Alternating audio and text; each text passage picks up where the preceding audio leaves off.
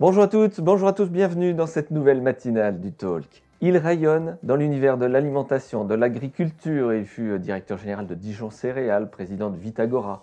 Il accorde beaucoup d'importance à l'innovation.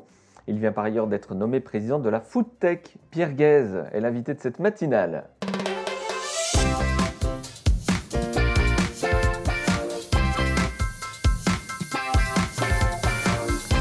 Bonjour Pierre Guèze. Bonjour Vincent. C'est vraiment un plaisir de vous recevoir ce matin sur ce plateau. Moi également. Peut-être qu'on pourrait, avant de plonger dans la food tech, rappeler ce qu'est Vitagora, ce qu'est Agronov, rappeler un petit peu tout cet écosystème autour de l'agriculture et de l'agroalimentaire. Alors Vitagora a été créé il y a 15 ans, pôle de compétitivité, euh, pour euh, rapprocher les entreprises des centres de recherche-développement. Et euh, à partir de Vitagora, rapidement, on a créé Agronov, qui est un pôle destiné à l'environnement. Plutôt agriculture, côté agriculture. Plutôt agriculture. Et en même temps, euh, on en a créé, euh, si vous voulez, le site de Bretonnière, donc euh, une appellation. Donc je suis très fier, hein, puisque de toute manière, on a ramené tout l'écosystème, les chambres d'agriculture, etc., des start-up et tout. Et en 2016, possibilité, au niveau appel gouvernemental, de créer les food tech. Et là, on, on crée les food tech.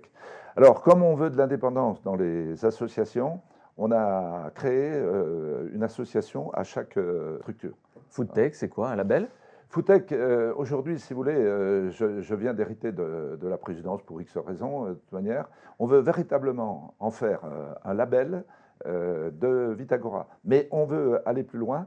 On veut en faire, je suis en train de bâtir un consortium au niveau national, je travaille euh, avec Lyon, avec euh, l'ISARA de Lyon, je travaille avec Avignon, avec Montpellier, avec Nantes, avec Paris. Voilà, une vraie ambition. Vous êtes installé où, Pierre Guez, avec la Foodtech Alors, on avait passé un accord avec le Crédit Agricole pour bénéficier de l'appellation village Baïséa. Donc, je suis très fier, et accord avec la métropole.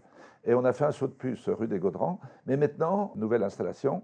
Donc, depuis un mois, euh, et je vous invite, on est à la Cité de la gastronomie. On est la première euh, entreprise à être à la Cité internationale de la gastronomie et du vin. Alors, c'est une excellente nouvelle, puis c'est une belle visibilité aussi pour la food tech. Vous travaillez avec combien d'entreprises, Pierre On ne se rend pas trop compte, en fait, hein, de vos liens avec les institutions, les territoires, les entreprises. Ça fait du monde derrière la food tech? Alors, euh, si vous voulez, moi je parle l'écosystème.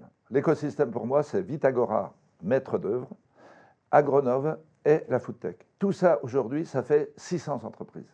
C'est énorme, de toute manière. Sur quel territoire? Alors, euh, territoire euh, national, mais territoire international. Hein. On est aujourd'hui, on vient d'ouvrir un bureau à Kumamoto, au, Japon. On vient d'ouvrir un bureau à Kigali, en Afrique. Et l'objectif que nous avons euh, sur la foodtech Vitagora dans les 5 ans, c'est d'avoir 10 implantations mondiales. Avec quel objectif, Pierre Guez, là, sur votre mandat? Eh bien, l'objectif, de toute manière, euh, c'est d'amener de la valeur ajoutée à notre territoire. C'est ça, en fait, l'objectif. Et c'est d'amener de la valeur ajoutée aux entreprises pour que ces entreprises françaises qui ont un savoir, qui ont un énorme savoir, je crois beaucoup à, la capacité euh, de, rebondissement de nos entreprises, c'est l'exportation qu'on vise. On est à un vrai virage, évidemment, euh, écologique. Est-ce qu'il y a des changements aussi sur les domaines de l'agriculture et de l'agroalimentaire? Est-ce qu'il y a vraiment une prise de conscience de cette transition? Écoutez, euh, cette question, euh, je suis bien placé pour y répondre. Parce que, euh, bon, comme je ne suis pas un perdreau de l'année, moi j'ai connu les trois révolutions agricoles. On revient dessus, Pierre. Ça vaut le coup de s'arrêter sur ces trois révolutions. Eh bien, pour moi, c'est fondamental. Parce que je suis un fils de paysan. Moi, je suis du Doubs, le lait, le comté, la réussite, etc. La première révolution, Vincent, c'est la révolution du machinisme. Dans les années bah, Dans les années. Début du siècle. Ouais, début du siècle, après la Grande Guerre. 1920 à, 1950, c'est l'arrivée, allez, on va dire simple, du tracteur. Non, mais ça remplace le cheval. C'est terrible, il faut le dire. Bon, et après, dans les années 65-70, euh, deuxième grosse révolution. C'est ma révolution à laquelle j'ai appartenu, c'est l'agrochimie. Mais j'ai pas honte. On a utilisé, c'est vrai, massivement les pesticides pour faire augmenter les rendements, pour que la France ne soit plus importatrice. Et on a parfaitement réussi. On a fait augmenter les rendements d'un quintal par an et on est devenu la première puissance agricole d'Europe et la deuxième puissance exportatrice du monde. Et puis, troisième révolution. Elle est, elle est super. C'est pour ça que je voudrais, euh, je voudrais être jeune. Les jeunes, je leur dis, vous avez un boulevard devant vous. C'est la révolution, la troisième révolution, c'est le digital, le numérique, c'est la robotique et c'est la génétique. Mais alors, est-ce que tout ça, digital, robotique, génétique, eh bien, est-ce que c'est compatible avec la diminution des matières actives euh, dangereuses? Est-ce que c'est euh, compatible avec l'agriculture raisonnée, avec le bio? Est-ce que ça ne va pas un peu à contresens? Non, c'est complémentaire. Parce que quand on prend par exemple la robotique, eh bien, c'est un robot. Hein, d'ailleurs, Dijon Céréales a été la première coopérative française à acheter un robot pour désherber les salades à Auxonne. Donc, on n'utilise plus de désherbant. Donc voilà, c'est merveilleux.